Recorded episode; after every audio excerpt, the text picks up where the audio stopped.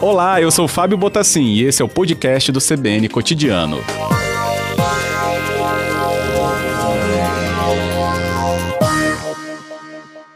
Boa tarde, presidente. Boa tarde, Fábio Botassim. Boa tarde a todos que nos ouvem pela CBN. Eu agradeço a sua disposição de conversar conosco ao vivo nessa sexta para explicar né, sobre números que a Junta sempre reúne, né, sobre a dinâmica das empresas do Espírito Santo e desta vez né, com esse olhar da pandemia que não dá para se fugir dessa, desse impacto, né, presidente?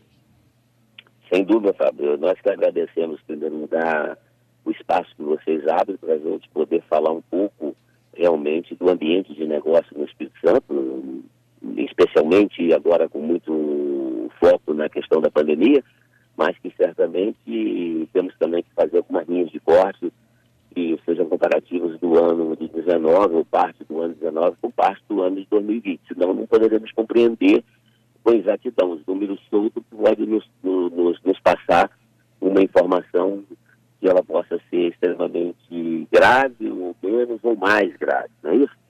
Então, isso a mesmo. gente fica grato de poder falar com vocês sobre um assunto que diz diretamente a todos o povo capixaba, porque geração de, de, de, de, de emprego se dá através de abertura, fechamento, alterações, na, entre outras coisas, nas empresas, não é isso?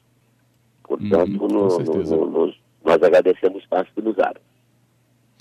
Agora, eh, presidente, estão falando sobre essa comparação, né, bem lembrada por você, sobre né, observar o momento de agora, mas tem que ter a comparação com 2019, né, já que a gente está falando desse 2020 aí já tão conturbado.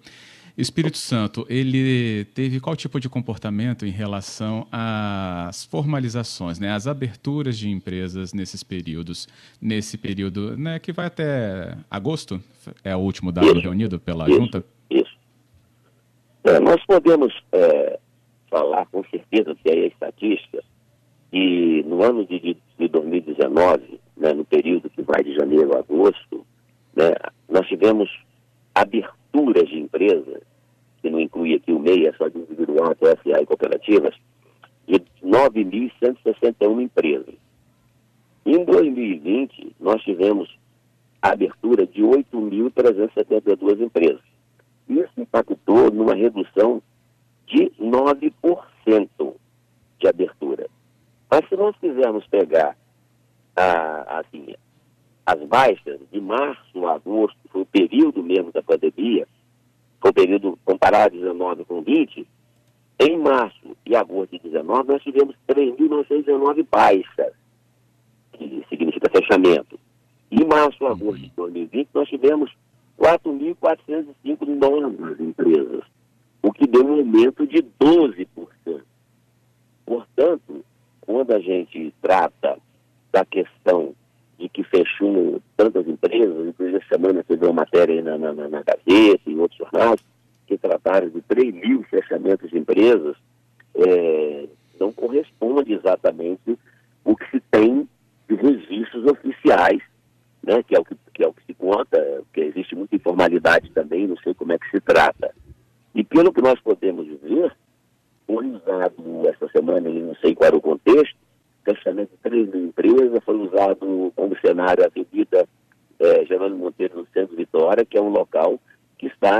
40 anos sofrendo um processo de esvaziamento, inclusive pelos órgãos públicos, que agora no governo do Renato Casagrande começa a ter um olhar para repovoar aquela região e, obviamente, ali nós teríamos outras, a, a visão que nós tivemos esse dia seria outra, num outro cenário. Então, nós vimos, esse cenário foi mostrado essa semana como fonte da junta comercial. E isso realmente não é exatamente o que ocorreu. Até porque se a gente for no mesmo período e andar na Avenida Laranjeira e andar na Avenida Expedito Garcia em Campo Grande, nós vamos encontrar um cenário totalmente diferente daquele que foi mostrado na Avenida Jornal Monteiro, que foi um cenário de abandono, de fechamento total, inclusive com as portas sendo fechadas. Então, quando você anda em outras áreas do, aqui da Grande Vitória e Espírito Santo, você vê que isso também não é exatamente desta forma. Nós não temos números que nos, nos leve realmente a confirmar que, que houve esse grande fechamento de empresa proveniente da pandemia. Certo? Uhum. Esse é um dado muito importante que a gente tem que observar. Tem, existem outros fatores também, tá certo? Ah, ok. Então explica para a gente logo, presidente, essa, essa, outra parte. Obrigado. Olha só, nós tivemos, a partir de setembro de 2019, um efeito a partir de janeiro, por decreto do governo federal e o órgão regulador nosso Ministério da Economia e Direito, nós tivemos medidas que vieram é, facilitar o fechamento de empresas, porque tinha muitas empresas já inativas no Brasil, e aqui no Espírito Santo não é diferente. E aí o governo federal editou uma medida isentando de, de, de taxa para baixas de empresa. Então, certamente, quem tinha sua empresa de janeiro para cá, quem tinha suas empresas já paralisadas, adormecidas, com grande certeza esse número não está apurado, ele aproveitou esse momento para dar baixa social na sua empresa, porque ele deu uma baixa sem custo, uma empresa que já estava paralisada. Então, esse número de baixa reflete nesse número de queda este ano e nesse período, coincidentemente, da pandemia. E, além dele dar baixa e liberar a empresa dele, principalmente isso, o nome dele, ele ainda pode usufruir dos benefícios sociais oferecidos pelo governo federal e governo estadual. Então, não uhum. dá para ser categórico e afirmar que a pandemia, no ponto de vista do que temos de registro, trouxe esse caos ainda, até o presente momento, tão grande como às vezes está sendo mostrado. Entendido. É, e sobre os MEIs? O senhor falou que poderia ter um recorte diferente sobre eles? Sim, sim, o MEI tem um recorte até muito interessante. O MEI, nós temos na junta comercial somente o banco de dados. O MEI é uma inscrição direta no, no, no, no portal do governo federal que o cidadão faz, que é, é a questão da pejotização, quer dizer, o cidadão com CNPJ, não é isso? Então, isso. se nós pegarmos também como referência janeiro a agosto de 2019, é, tivemos 39.500 aberturas de novos meios no Espírito Santo. Se nós pegarmos o mesmo período de janeiro a agosto de 2020, nós tivemos 42.868, ou seja, estamos com acréscimo nesse período com pandemia toda de 9% a mais de meio. Estou só falando do crescimento. Uhum. Mas se nós formos comparar também o fechamento, as baixas, nós vamos encontrar um fato mais interessante ainda. Em de 2019, é, fecharam, foram cancelados 15.699 MEIs, que é o microempreendedor individual. De janeiro a agosto de 2020, nós tivemos somente 8.362 baixas. Nossa. Ou seja, 47% a menos de fechamento no ano de 2020, no ano da pandemia. Então, quer dizer, são números que, que aumentam, números aumentam. É claro, tem o sentimento da sociedade, o sentimento da crise, o impacto da economia, é inegável. Mas, do ponto de vista, nós vamos traçar paralelo com inscrições novas, inscrições velhas, inscrições de baixas, inscrições de operações, nós encontramos esses números tão não. Eles, pelo contrário, de alguma forma, são até números bastante toleráveis. Uhum. É, tem um ponto que poderia ser justamente a busca né, do, do, do, do empreendedor para ter a sua formalização, em detrimento também né, da busca por uma vaga de emprego formal, né, da carteira assinada, presidente. Haveria uma leitura que levaria a essa análise? É, olha só, da busca do empregado, o empregado formal, ele precisa, a princípio, de uma empresa, né? Tem que ter uma empresa para acolhê-lo. No sistema é, do MEI, é muito mais o próprio cidadão prestando serviço através do CNPJ. Então, assim, isso aí foi que abriu muito essa, essa, esse mercado de, de, de, de, de MEI, porque ele tem uma limitação de faturamento anual. Então, a pessoa vira uma, uma pessoa jurídica trabalhando na atividade dela, podendo prestar serviço para alguém sem vínculo empregadista. Então, nós não temos essa, essa configuração clara aqui de que isso pode alterar os empregos formal ou não ainda a nível de, de Espírito Santo. Nós não temos essa, essa convicção. Até pelo contrário, nós temos uma expectativa muito boa para o Espírito Santo, considerando a média nacional. É um Estado saneado, um Estado equilibrado, um Estado que está administrando a crise com muito equilíbrio, temos um líder que está nos conduzindo, inclusive ele orienta a Secretaria de Fazenda, a Secretaria de Desenvolvimento e Ajuda Comercial, e Cruzeiro, IEMA, PISA, todo mundo no sentido de criar o melhor ambiente de recepcionar os negócios e facilitar a vida dos empresários e dos investidores no Espírito Santo, o que poderia certamente impactar nos empregos formais, porque tudo isso nos favorece. O Espírito Santo nos dá um sinal de otimismo em vez de pessimismo. Santo está entregando obras, está realizando obras mesmo na crise. O Espírito Santo tem o potencial do gás, do petróleo. Temos agora o processo da ferrovia, o parecer do TCU sobre a ferrovia de Minas, o Espírito Santo, o ramal até Anchieta. Temos a promessa da volta da Samarca em Anchieta. Quer dizer, temos assim um ambiente que nos leva a carregar o compromisso de estar permanentemente nos atualizando como órgão que tenha, tem que ter a grande finalidade de se tornar cada vez mais eficiente e competente para dar respostas imediatas.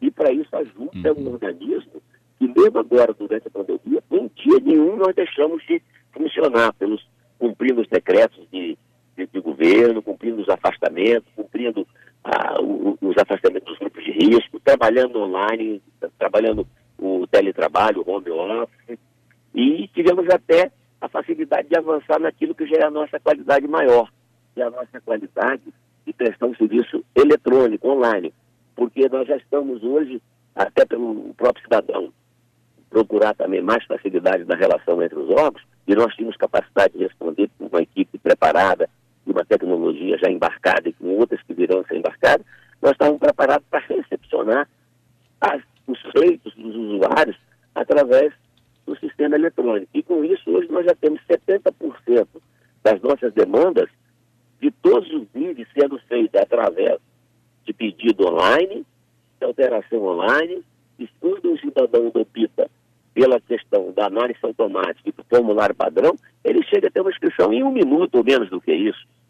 E o nosso tempo médio de atendimento às demandas seja ela das mais complexas, mais simples, está em um dia e 23 horas, quer dizer, nós estamos já cinco meses consecutivos, nós somos é, o melhor da Sudeste, melhor do que São Paulo, Rio, Belo Horizonte, quer dizer, isso é a garantia de que mesmo com esse quadro apavorante que veio essa pandemia, que criou, além de não ter uma doença desconhecida, uma doença complexa, e que trouxe uma carga muito grande de psicológico em nós todos, é, eu não vejo motivo para que a gente trabalhe com clima e trabalhe somente com as notícias negativas. Ele tem que trabalhar orientando. Acabei de ouvir agora há pouco o secretário de São Mateus falando. Realmente os cuidados não podem ser cessados, mas nós temos que cuidar de avançar, nós temos que cuidar de tocar a vida para frente, construir novas expectativas, gerar novas oportunidades, porque gerações não param, o mundo não para e nós não podemos parar e temos que andar de acordo com aquilo que o momento exige. O momento exige cuidado, o momento exige precaução, respeito a nossos familiares, respeito ao nosso semelhante. Mas, acima de tudo, compromisso com a geração de oportunidades, com a geração de emprego, geração de renda. É assim que nós podemos ter a certeza de que o dia futuro, o dia de amanhã, terá realmente condições de dar oportunidade aos cidadãos. Com certeza. O Carlos Roberto Rafael conosco, é o presidente da Junta Comercial do Espírito Santo, falando aqui no nosso cotidiano nessa tarde, sobre esse tempo, esse prazo da abertura, aí, presidente, até observando aqui, achei dados de Redicim, que é um nome, acho que concentra nesses dados de junta, é o sexto lugar no ranking nacional, então o Espírito Santo tem abertura com esse prazo de um dia e 23 horas, é isso? Sim, certo certo, certo. E é decrescente desde três meses atrás. Nós vamos caindo, caindo, e se Deus quiser, é, cada vez mais estaremos buscando é, esse, não é facilitador, esse direito que tem de quem quer se organizar, quem quer se legalizar, quem quer se inserir nas atividades de forma legal, possa não ter as, as entidades, os órgãos como dificultadores, sim como facilitadores e parceiros para que ele possa ter mais tempo para se dedicar realmente à atividade dele principal, que é poder produzir. Ótimo. Tem aqui a pergunta também do nosso ouvinte, é, do o Márcio. e ele fala aqui conosco, presidente, sobre né, ainda se os municípios podem ajudar mais ainda na abertura das empresas. Eu gostaria de dizer o máximo, tanto a ele como a toda a população e aos municípios, que muito mais pode ser feito.